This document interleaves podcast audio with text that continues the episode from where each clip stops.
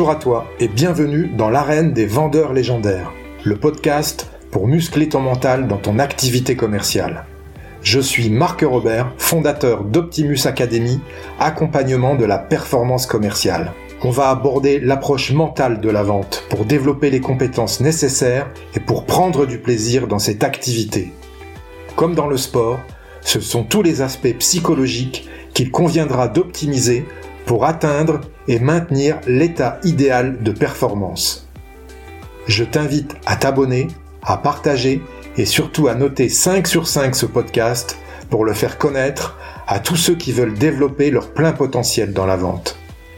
Tu peux aussi rejoindre la communauté Optimus Academy en t'inscrivant à la newsletter que tu recevras tous les jeudis dans ta boîte mail et où je te partagerai mes conseils pour faire de ton mental la forteresse de ta réussite commerciale.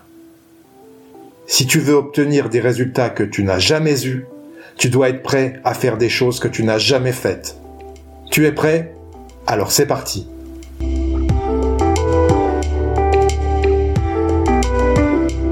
Aujourd'hui, pour le 34e épisode du podcast L'arène des vendeurs légendaires, j'ai le plaisir de recevoir Julien Bouic, formateur chez Iconoclast. Bonjour Julien. Bonjour Marc. Est-ce que tu peux te présenter s'il te plaît pour nos auditeurs? Euh, Oui, bien sûr. Euh, bonjour, bonjour à tous. Euh, merci Marc pour le pour l'invitation. Donc je m'appelle Julien, j'ai 41 ans euh, et on peut dire que je suis un, un, un pur bébé euh, sales. Euh, j'ai commencé avec un, un, petit détour par le marketing d'abord chez, chez Royal Canin pendant trois ans, et ensuite euh, j'ai mis le, le, le, pied, le doigt, je ne sais pas ce qu'on doit dire, dans le dans le sales chez PepsiCo où j'ai fait une carrière pendant huit ans, où j'ai été euh, chef de secteur, où je tirais des palettes à 4 heures du matin dans les grandes surfaces. Ensuite chef des ventes, puis catégorie manager, compte clé. Euh, en hors domicile, directeur de zone hors domicile. Donc, je suis passé par les, les différentes fonctions back office, vente, négo, et ensuite euh, management. Après, je suis allé chez Michel Augustin où j'étais directeur national des ventes chez Michel Augustin pour terminer dans une boîte un petit peu euh, différente qui était qui était Carglass où j'ai été directeur national des ventes chez Carglass avec une équipe un petit peu plus plus grande. Et puis surtout j'étais sorti, j'avais quitté le retail.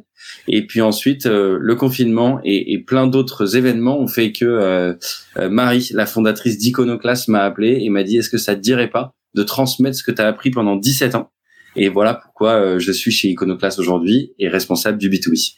D'accord, intéressant comme parcours. Donc tu es passé de, des fonctions exécutives aux fonctions euh, où tu es euh, formateur en fait, c'est ça? Exactement, j'ai été formateur en fait sur les, les, deux premières années de la boîte. Euh, on a avec Arnaud qui avait créé le programme étoffé un petit peu ça et on, on, voulait s'assurer de, de, transmettre lui et moi ce qu'on avait appris pendant nos, nos 15 dernières années euh, à des personnes et donc ça s'inscrivait complètement dans le projet de Marie. Donc j'ai commencé effectivement euh, formateur pendant deux ans et ensuite on a vu une opportunité, pourquoi pas, de pérenniser la façon dont on enseignait les sales euh, dans les entreprises et c'est pour ça que maintenant je suis en charge du B2B. D'accord. Depuis combien de temps maintenant chez Iconoclast? Ça va faire. Alors il y a toujours une petite blague là-dessus puisqu'il y a eu une transition de six mois. J'étais le stagiaire le, le plus qualifié de France peut-être pour pour Marie. Si elle m'écoute, elle, comprendra pourquoi. Mais ça fait deux ans et demi que je suis chez Iconoclast. D'accord. C'est un parcours un peu euh, atypique puisque euh, tu avais des hautes fonctions chez Carglass euh, apparemment vu ce que tu partages. Oui, oui, tout à fait. Euh, j'ai commencé, on va dire, le management en tant que chef des ventes chez PepsiCo avec une équipe de, de 7 personnes. Et après, petit à petit, j'ai alterné à la fois des fonctions vente et des fonctions de, de management pour terminer effectivement avec une, une grosse équipe chez Carglass dans une grosse et une belle boîte. D'accord. Euh, tu étais directeur commercial France. Euh, non, directeur national des ventes. Et au-dessus de moi, j'avais le, le directeur commercial France. D'accord. Ça veut dire que tu as dû faire des concessions financières, j'imagine, pour euh, changer d'activité. Alors, des concessions financières, oui et non. Euh, oui, j'en ai fait forcément si jamais on se compare de façon euh, brute et numéraire entre les deux salaires. après, j'ai envie de dire, même si c'est un peu galvaudé, quand on a 40 ans, on regarde un petit peu moins le nombre de zéros qu'il y a sur le, la fiche de salaire, mais un peu plus l'intérêt et notamment la mission. Et c'est ça qui m'a vraiment fait tilter, on va dire switcher c'est quand euh, quand j'ai pu avoir l'occasion en tant que directeur national des ventes euh, d'aider Marie puisque j'étais intervenant avant euh, chez Iconoclast. là, je me suis dit mais mais pourquoi pas J'ai toujours voulu transmettre Et donc quand le désir de, de, de changer versus pas un ras-le-bol, mais une situation qui est un petit peu linéaire dans la carrière que j'ai eue, bah, cette somme-là est devenue un peu plus importante que la simple routine et le confort dans lequel j'étais. Bah, je me suis dit en fait c'est le moment de se métamorphoser quoi et de changer. Pourquoi pas D'accord. Donc tu as amené forcément à beaucoup moins te déplacer que ce que tu pouvais faire auparavant. Euh, absolument. Et en plus, euh, le, le, Covid aidant, euh, il y a pas mal de formations qui sont. Alors, on a pas mal de clients maintenant qui sont euh, sur Paris. D'abord, j'ai commencé en, dans les salles, de, effectivement, chez Iconoclast. Donc là, je me déplaçais plus du tout. Ensuite, sur Paris pour la formation. Et de temps en temps, on fait du remote. Et c'est vrai que c'est assez, assez peu souvent que je me déplace en dehors de Paris. Et donc chez Iconoclast, maintenant tu m'as dit que tu es formateur B2B, c'est-à-dire que si je comprends le process que vous avez chez chez Iconoclast, c'est que vous formez d'abord euh, des commerciaux en interne et après toi tu es chargé de les accompagner euh, sur le terrain dans leur intégration, dans leur onboarding euh, auprès des sociétés avec lesquelles ils sont embauchés? Absolument. Alors ça c'est le schéma clairement idéal où effectivement tu vas avoir pendant trois mois ces personnes qui vont faire le bootcamp et ensuite qui vont être intégrés dans les boîtes qui sont venus intervenir dans l'idéal, donc qui vont, qui sont en recherche de sales et qui vont recruter ces personnes-là. Et effectivement, si jamais les personnes qui sont venues à la fois en tant que partenaires, mais également ont recruté des e-commerce, ils ont aimé, ils ont accroché, euh, si tu veux, avec le style, la façon qu'on a de former, parce que je le dirais toujours, on ne révolutionne pas les sales. Les sales, c'est toujours euh, des questions ouvertes et écouter les réponses. Euh, en revanche, la façon dont on l'enseigne peut-être est un petit peu différente d'une boîte à une autre. Et c'est ce qu'on cherche en fait à pérenniser. C'est comment est-ce que je peux effectivement accompagner ces e-commerce et pourquoi pas mettre les autres sales de la boîte qui sont pas passés par Iconoclast au diapason de la formation qu'on a déjà donnée. D'accord. Ok.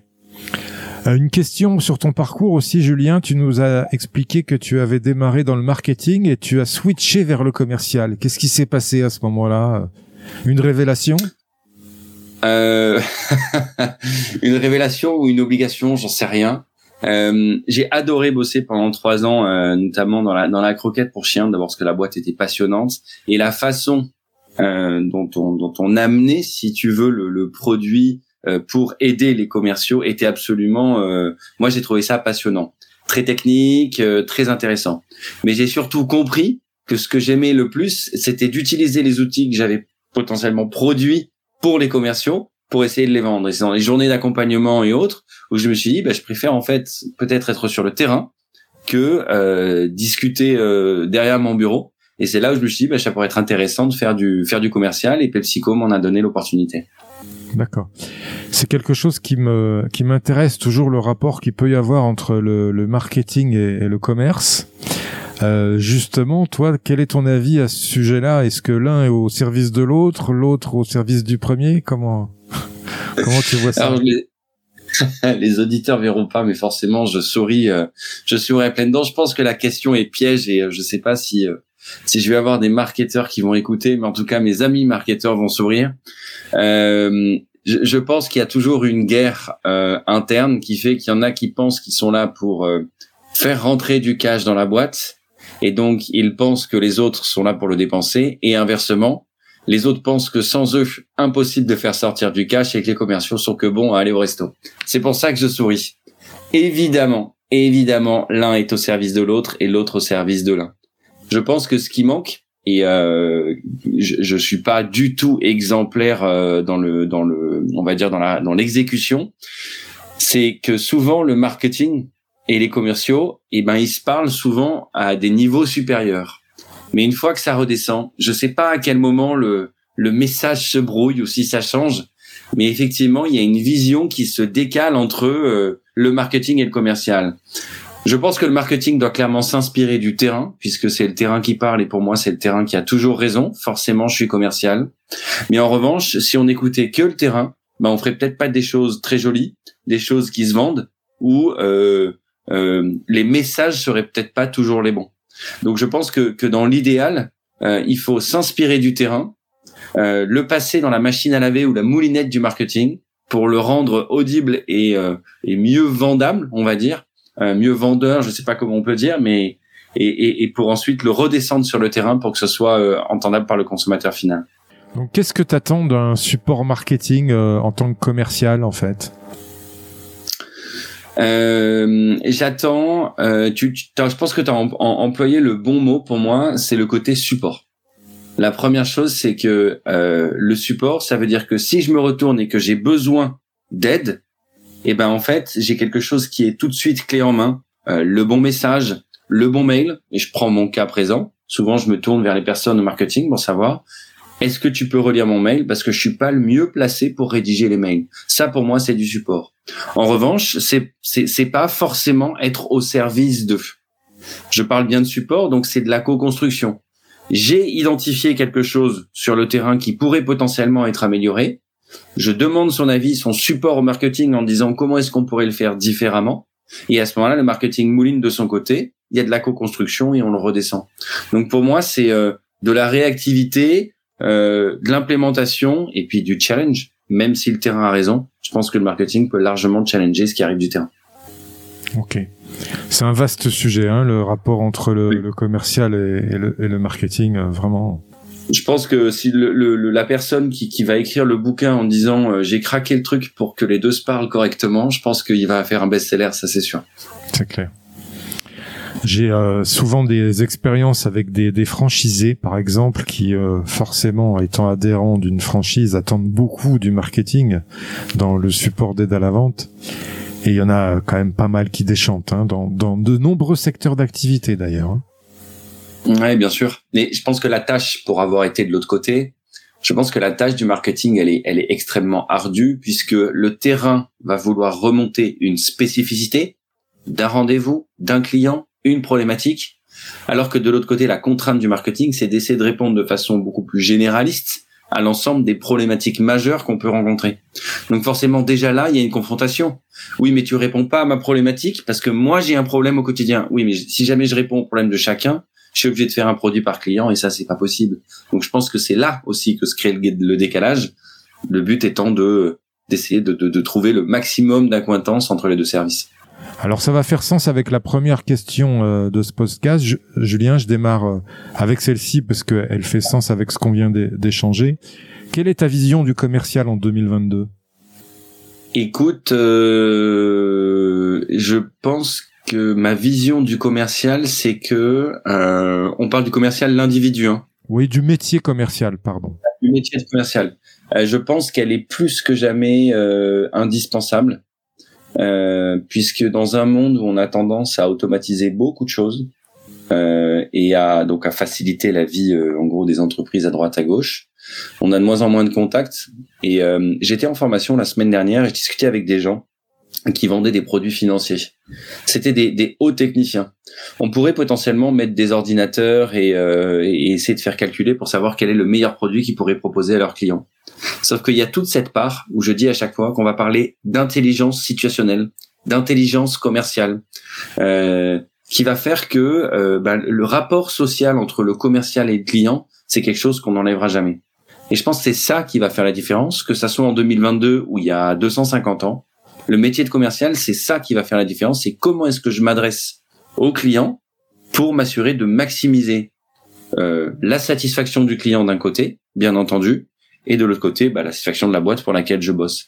Donc ma vision, c'est quelqu'un d'indispensable, je pense, pour créer le pont entre les clients et euh, les boîtes. Ça, c'est une bonne nouvelle. Ça voudrait dire qu'on ne va pas se faire disrupter par euh, l'intelligence artificielle.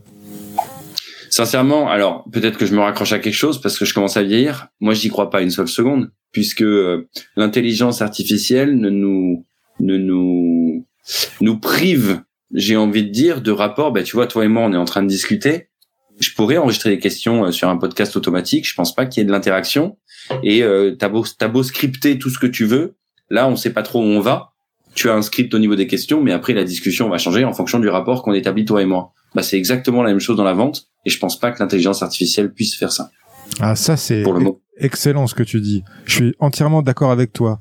Hein, ça évite les questionnaires entonnoirs comme euh, certaines boîtes en, utilisent encore. Enfin, où elles disent qu'il faut absolument suivre le, script. Euh, mais en fait, il faut s'adapter, comme tu le dis, à une intelligence situationnelle. Bien sûr. Euh, tu, tu l'as très justement dit. Je reprends cet exemple de la formation de la semaine dernière. On faisait une, une formation sur le, le call calling, donc la prospection à froid. Et je leur propose un script et je leur dis, bah ça c'est la partition. Ensuite, vous l'interprétez de la façon dont vous voulez. Et la première objection que j'ai, mais non, mais ça va faire call center. Ah, je dis oui.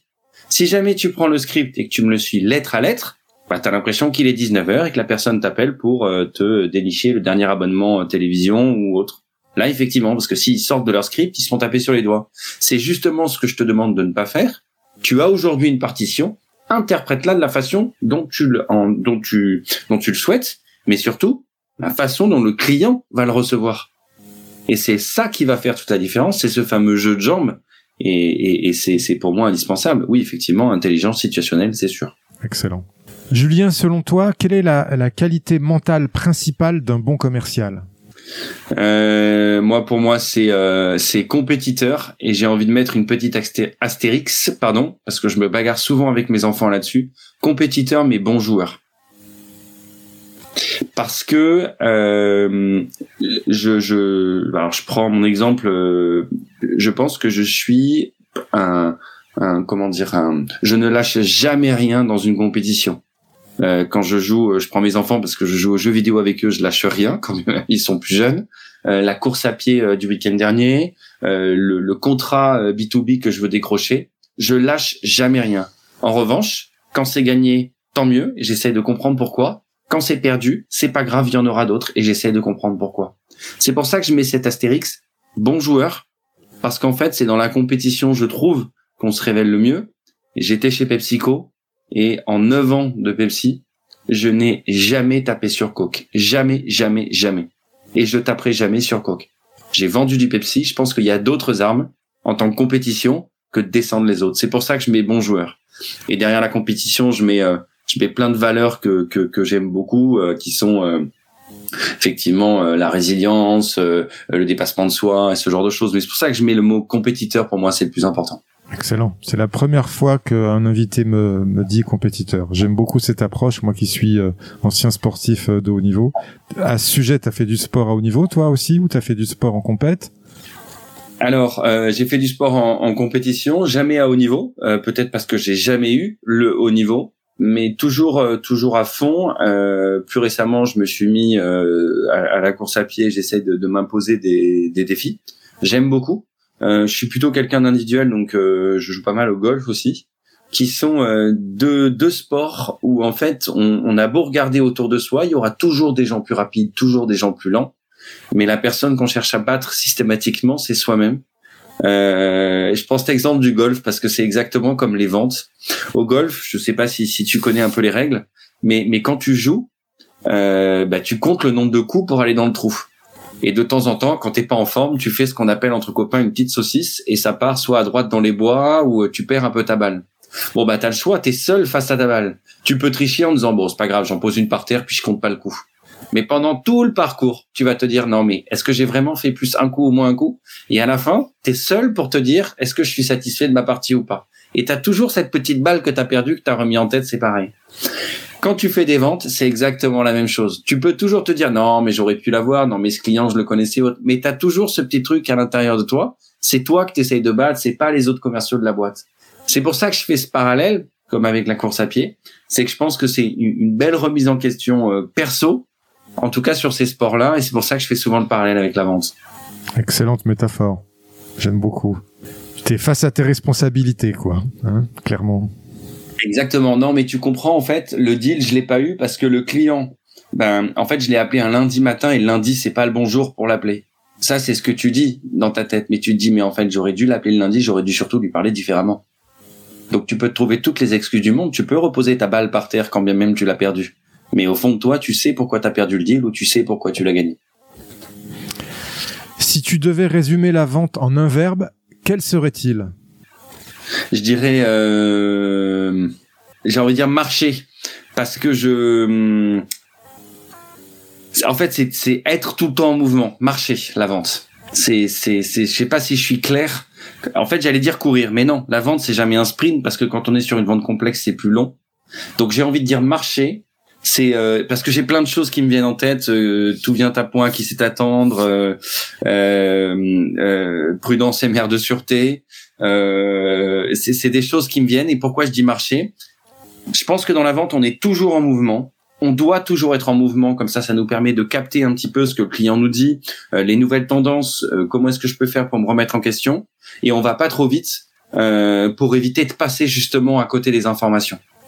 Voilà, je sais pas si je suis clair, mais il y a tellement de choses qui me sont venues en tête que j'essaie de te le retranscrire de façon un peu claire. Très clair. Et moi, ça me fait penser à une petite boutade de Michel Audiard qui disait de toute façon, un con qui marche va plus loin qu'un intellectuel assis. Ouais, c'est pas mal. Tout à fait. Toujours aussi brillant, Audiard. Quels sont les fondamentaux, selon toi, Julien, du métier commercial? Euh, Les fondamentaux, on, parle euh, juste pour, préciser un peu, c'est comment est-ce que moi je vends, qu'est-ce que je fais dans mon quotidien, ou euh, plutôt pour être un bon commercial. Euh? Plutôt pour être un bon commercial. dans ces cas-là, j'ai envie de dire deux choses, trois choses, pardon. Et c'est ce que je dis à chaque fois quand je démarre mes formations. Tout d'abord, c'est la préparation. la première, enfin, je, je, on se prépare pas de façon scolaire euh, comme je le faisais quand j'ai tout démarré chez PepsiCo. Euh, mais rendons à César ce qui appartient à César. PepsiCo m'a appris une façon de me préparer que je trouve euh, démente. Et donc je gagne un temps de dingue quand je prépare mes négos, quand je prépare mes contrats, quand je prépare mes devis. Et à chaque fois, tu vois, j'utilise le mot préparer. C'est-à-dire que dans ma tête, je séquence les choses de façon extrêmement cadrée. Donc la préparation, pour moi, c'est la clé de la réussite. Euh, et deuxièmement, euh, je pense, oui, deuxièmement, je dirais des questions ouvertes. Et troisièmement, des phases de silence. Qu'est-ce que je mets derrière? La question ouverte, on va forcément être dans l'écoute active, puisqu'on va laisser la place à l'intervenant. Et c'est exactement ce que tu es en train de faire avec le podcast. Pour que je m'ouvre et que je sois disponible dans ta conversation, tu lances un sujet, tu me laisses une question ouverte derrière, et ensuite tu me laisses complètement la place puisqu'on ne t'entend pas. Je pense que c'est exactement ça et je le dis je le répète à chaque formation, la vente, c'est une suite de questions ouvertes et de phases de silence. C'est là que se fait la vente. C'est quand j'écoute, c'est quand je comprends ce qui se passe dans la tête de mon client et non pas le moment où je déballe mon argumentaire. Donc voilà, c'est ce que j'ai envie de, j'ai envie de te dire. Préparation, questions ouvertes, phase de silence. Excellent. Euh, prochaine question, Julien. On va parler un petit peu euh, énergie pour performer. Je sais que chez Iconoclast, vous avez mis des choses en place assez euh, assez particulières dans ce sens. comment tu tu gères ton énergie pour performer commercialement? Est-ce que tu as des, des stratégies à nous partager? Alors, j'ai pas forcément de, de, stratégie ou de routine. Euh, j'ai, bah, mes collègues de boulot te le diront, j'ai pas mal d'énergie à revendre, donc j'ai pas trop besoin d'aller en chercher. C'est plutôt un problème de savoir comment est-ce que je la canalise. Donc ça, c'est si je si je, je, change un petit peu le, le la, la, question. Euh, Aujourd'hui, j'essaye effectivement de, de répartir euh, la façon dont je me dont, dont, je travaille en petites séquences parce que euh, je, je, je, perds ma concentration assez rapidement rassure-toi, je reste très concentré pendant tout le podcast. Euh, et ça me permet, si tu veux, euh, d'avoir des objectifs très court-termistes. Et là, ça va peut-être répondre un petit peu à ta question. Je pense que lorsqu'on est en, en perte d'énergie ou qu'on est à la recherche d'énergie, on peut se dire, je vais prendre un exemple concret, j'aimerais signer ce client pour euh, 10 000 euros. Mais sauf que ce client a une vente euh, complexe qui peut potentiellement s'étendre sur 6-7 euh, mois. Et il faut garder justement cette énergie pour s'assurer d'être toujours performant face au client. Moi, ce que je fais en général, je me fixe des micros-objectifs pour atteindre l'objectif final. Un petit peu comme euh, j'ai une allée quand je cours. Bah, il y en a qui préfèrent regarder tout au fond et qui se disent mon Dieu c'est long et ça avance pas vite, ou il y en a qui regardent juste 3-4 mètres devant eux et on a l'impression que le bitume défile plus rapidement. C'est un petit peu ce que je fais, un peu la méthode Coué, mais ça me permet de rester concentré et surtout, je suis sur des, des atteintes d'objectifs succinctes. Donc en fait, ça permet moi de me dire, tiens, ça c'est cool, ça c'est cool, ça c'est cool. Mais également, quand je rate, ah, je l'ai raté, c'est pas grave, c'était un micro-objectif, qu'est-ce qu'il faut que je fasse pour l'atteindre la prochaine fois? Et donc en fait, j'essaye justement donc, de canaliser cette énergie pour moi ou d'aller chercher un petit peu d'énergie à ce moment-là parce que justement, avec tous ces micro-objectifs, bah, ça va servir l'objectif final et ça me permet de rester euh, toujours le fameux en mouvement. Très bon. Je suis, je suis euh, d'accord avec toi de se fixer. En plus, ça permet d'avoir des, des petites victoires qui vont justement maintenir ta, ta ton, ton envie, ta motivation. Tout à fait. Est-ce que Julien, tu as quelqu'un qui t'a inspiré dans ton parcours commercial, un mentor ou euh, quelque chose comme ça?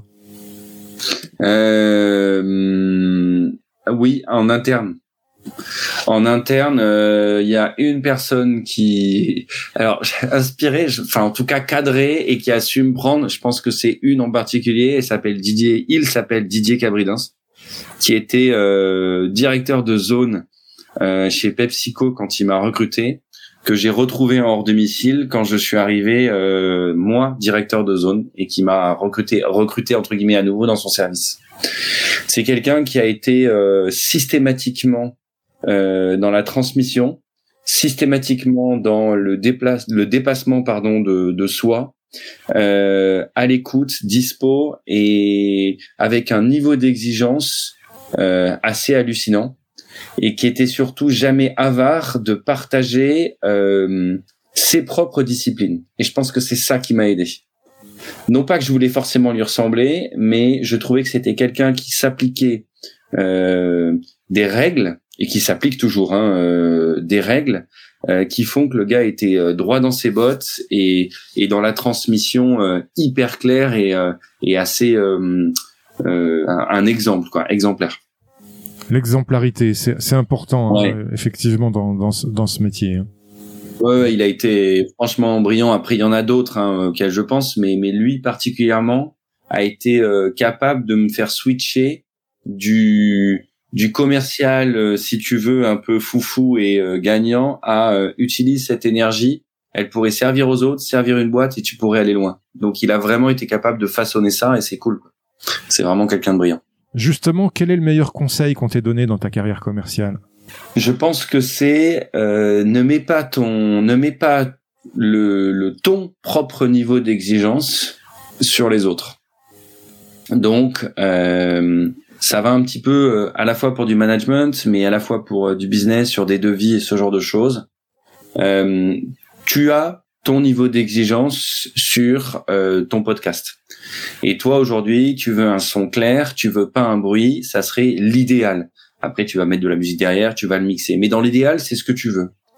Euh, c'est pour toi le minimum, tu vois. C'est pas un bruit autre. Sauf que chez moi, j'ai euh, des enfants, un peu de bruit dans la rue et autres. Bah, potentiellement, si tu avais mis ce niveau d'exigence chez moi, bah peut-être que tu, tu me l'aurais fait ressentir et c'est pas quelque chose que j'aurais euh, soit apprécié ou autre. C'est juste s'assurer en face qu'on peut mettre le bon niveau d'exigence pour que la personne nous comprenne, mais surtout pas son propre niveau d'exigence parce qu'il est différent pour chacun. Et je prends cet exemple-là. Euh, J'étais donc manager chez euh, chez PepsiCo et je lui dis aujourd'hui, je trouve que ça va pas assez vite.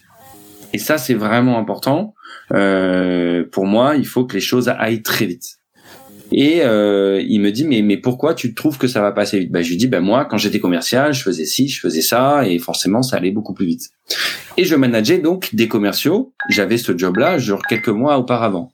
Et c'est là où il me donne ce conseil. Il me dit mais quel est l'intérêt que tu as à ce que les gens aillent aussi vite que toi? D'abord il y en a qui peuvent pas. Ensuite il y en a qui ne veulent pas. Et ça veut pas dire qu'ils ne peuvent pas ou ils veulent pas. Ça veut pas dire qu'ils vont pas faire du bon boulot. Et c'est là où pour moi ce conseil prend tout son sens.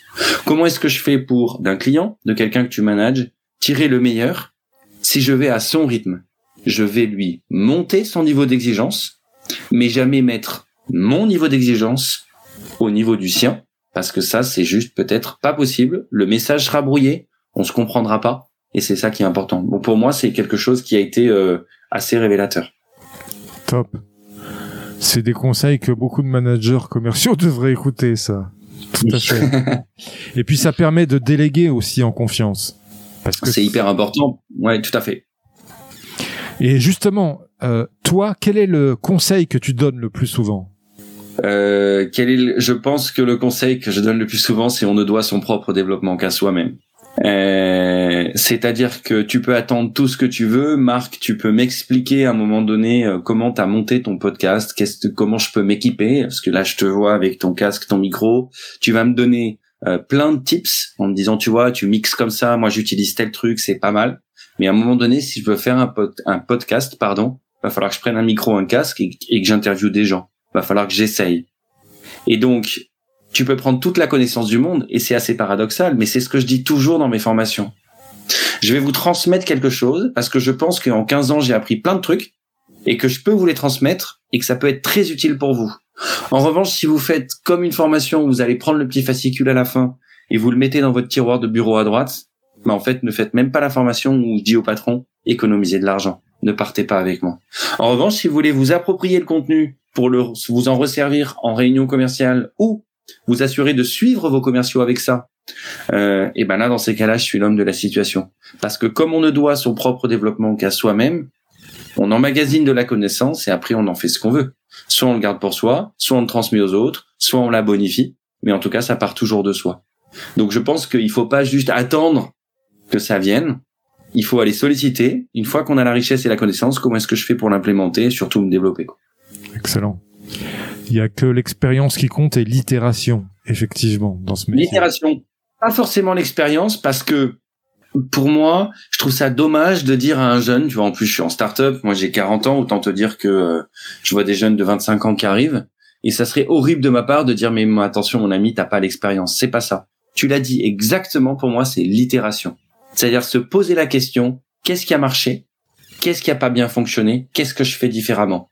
Et l'expérience, qu'elle soit de 10 ans ou de 2 ans, elle est bonne, en fait, si elle a été travaillée. Si c'est juste afficher des médailles parce que j'ai fait telle ou telle guerre, je pense pas que ce soit vraiment utile. On sous-estime souvent l'importance de l'organisation dans le métier commercial. Tu parlais de préparation, euh, je partage ton avis, c'est c'est même la base. J'ai plein d'expériences justement qu'on m'a partagé à ce niveau-là. Quelle est selon toi la bonne organisation commerciale? Je pense que pour moi, la bonne organisation commerciale, c'est jouer un jeu de société en en connaissant toutes les règles par cœur mais au moment où tu lances ton premier jeu de dés, il faut laisser une grande part à l'improvisation. Et c'est parce que tu connais les règles par cœur que tu es capable d'improviser. Donc, euh, si je le transfère sur du commercial, en termes d'organisation, je connais parfaitement la boîte, je connais parfaitement mon deal, je connais parfaitement tous les tiroirs que je peux ouvrir pour aller chercher euh, des remises additionnelles, euh, plus de business, j'en sais rien. Tout ça, je le connais sur le bout des ongles parce que face à l'imprévu, on reparle d'intelligence sociale, je ne sais pas ce que mon client peut répondre. Et ben comme je connais les règles par cœur, ensuite je peux improviser. je, je pense qu'aujourd'hui, les, les humoristes qui nous font le plus rire, sur lesquels on arrive à voir de l'improvisation, sont les personnes qui maîtrisent par cœur leur sketch. C'est-à-dire qu'à aucun moment ils doutent sur le mot qu'ils doivent dire après. Donc si quelqu'un du public sort et lui permet d'avoir un petit peu de matière pour faire rire tout le monde, il peut se le permettre parce qu'il est ultra préparé. Ça paraît d'improviser, mais en fait, ça l'est pas du tout. C'est exactement ce que tu disais sur le script euh, de, de Cold Call tout à l'heure. Exactement. Et comme sur les argumentaires de vente, maîtriser tellement l'argumentaire qu'on peut en sortir, y revenir euh, par n'importe quel biais, par n'importe quel euh, quel petit contact. Exactement. Exactement. Tout à fait. C'est pour moi c'est c'est c'est obligatoire connaître les règles du jeu et je mets tout à l'intérieur, c'est indispensable. Tu parlais d'intelligence comportementale, d'intelligence situationnelle. Il y a une intelligence à laquelle on va faire, euh, euh dont on va parler. C'est également l'intelligence émotionnelle pour moi qui est très importante et la gestion des émotions. Est-ce que tu as des tips à nous partager pour euh, bien savoir gérer ses émotions en vente ou dans le processus, dans le cycle de vente? Euh, Absolument. Euh, alors, je, je vais pas être très original puisque je, je vais. Euh, c'est dans une formation où on nous a on nous a appris ça. Je faisais une formation en négociation et la formation en négociation, c'est euh, un clown qui nous l'a faite.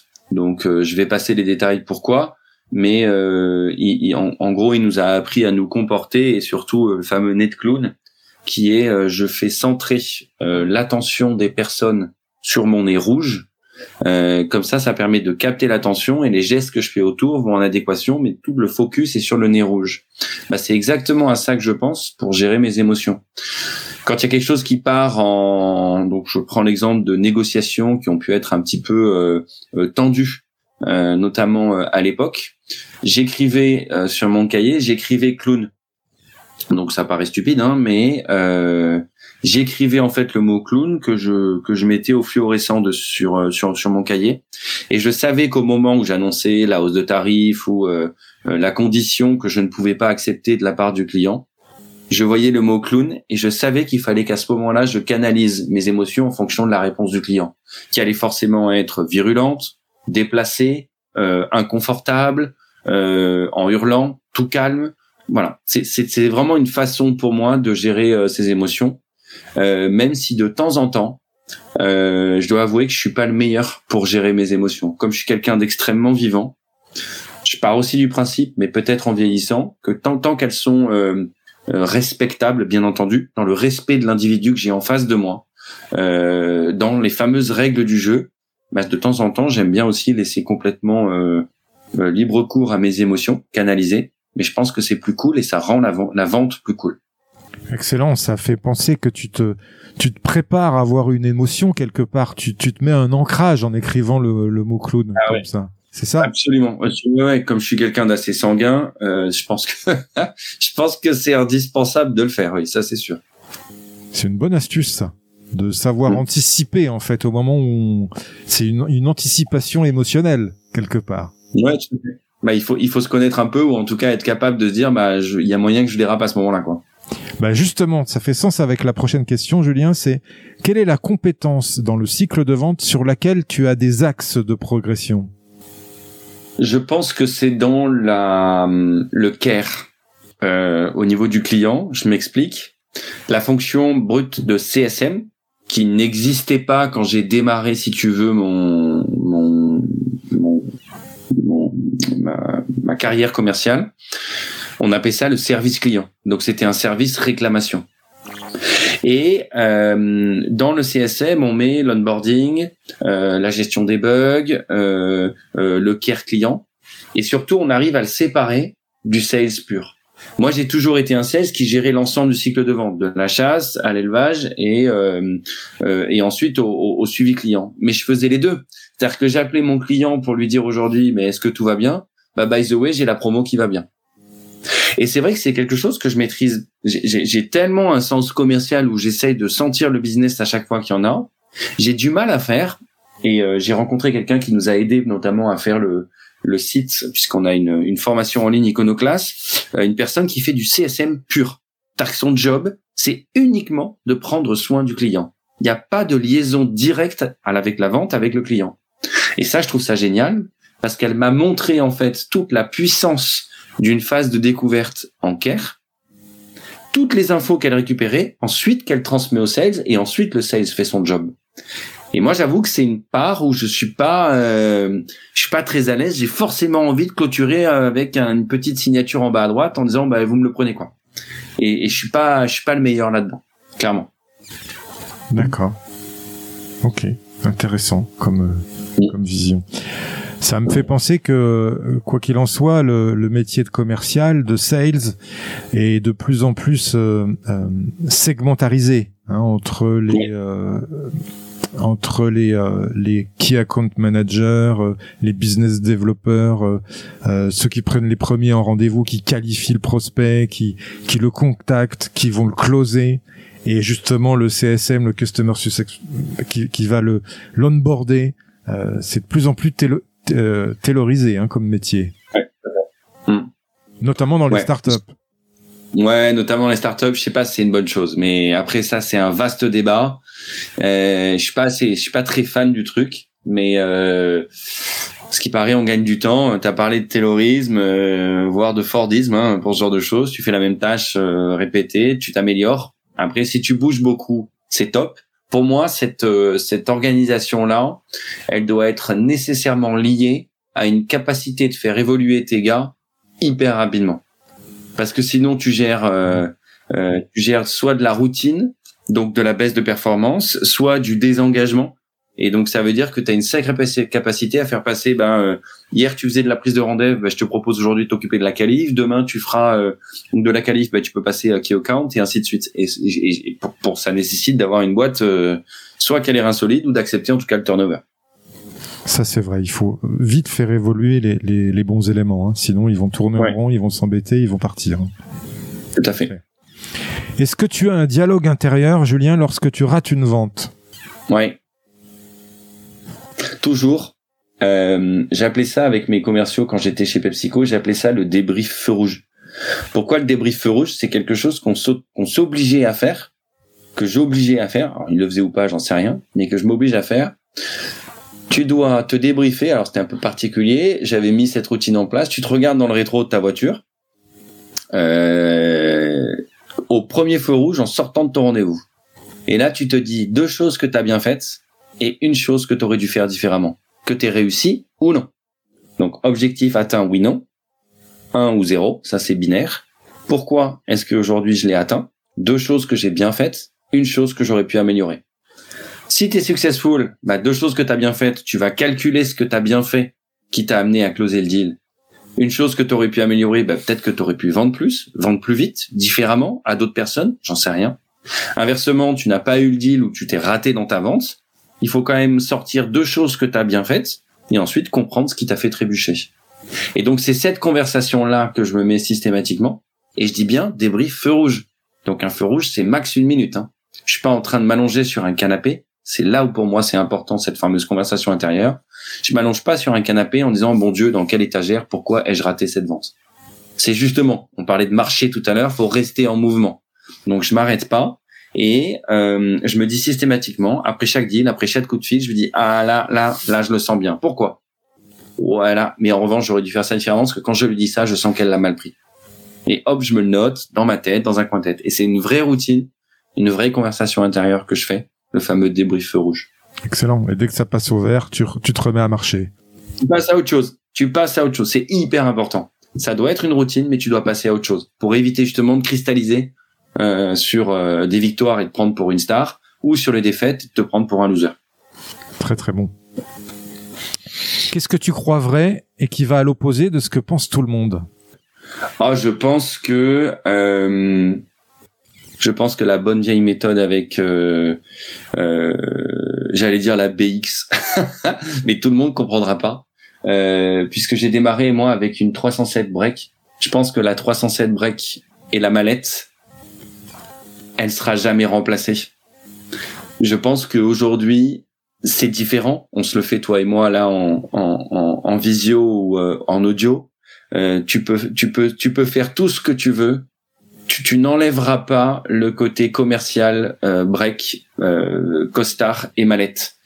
Tu changes le break, tu changes la manette, tu changes le costard, mais ça ça changera jamais pour moi. Tu resteras tout. Je suis un bon commercial. Tu vois ce que je veux dire? Jean-Claude Convenant. Et je suis fier d'être un bon commercial. Ça, ça changera jamais.